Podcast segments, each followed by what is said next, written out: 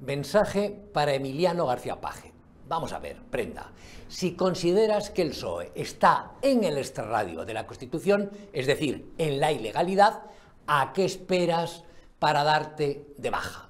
La pregunta es relevante, porque asistimos de nuevo a la ceremonia de la confusión socialista y es necesario desenmascarar al farsante.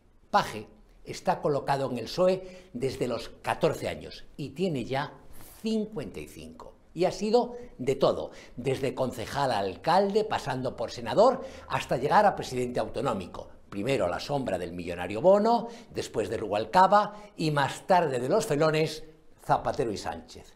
Lleva el paisano cuatro décadas disfrutando de sillón oficial, unas veces con sus votos y otras arropado por los de Izquierda Unida o Podemos, porque el tipo es un corcho político, diseñado para flotar.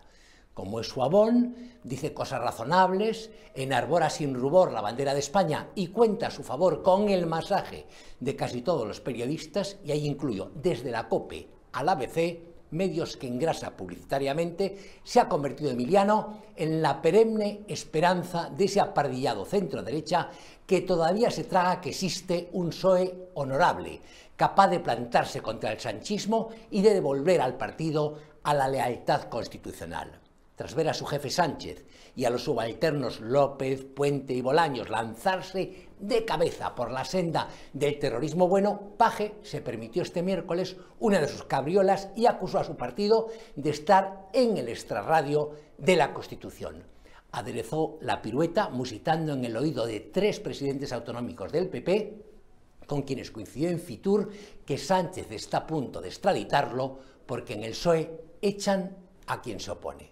No creo que Mazón, López Miras y Moreno se hayan tragado la píldora. Nosotros tampoco, aunque el macarra Puente la haya adorado denostando a su camarada por jugar con el enemigo. Emiliano, que además de presidente de Castilla-La Mancha es secretario del PSOE regional, podría convencer a algunos de los ocho diputados socialistas manchegos para que voten contra Sánchez en el Congreso y fuercen su caída. Podría salir en prime time en televisión y exigir la dimisión del presidente traidor. Podría hacer muchas cosas y no hará ninguna, porque todos sus gestos solo tienen como objetivo afianzar su imagen de moderado y seguir chupando del frasco.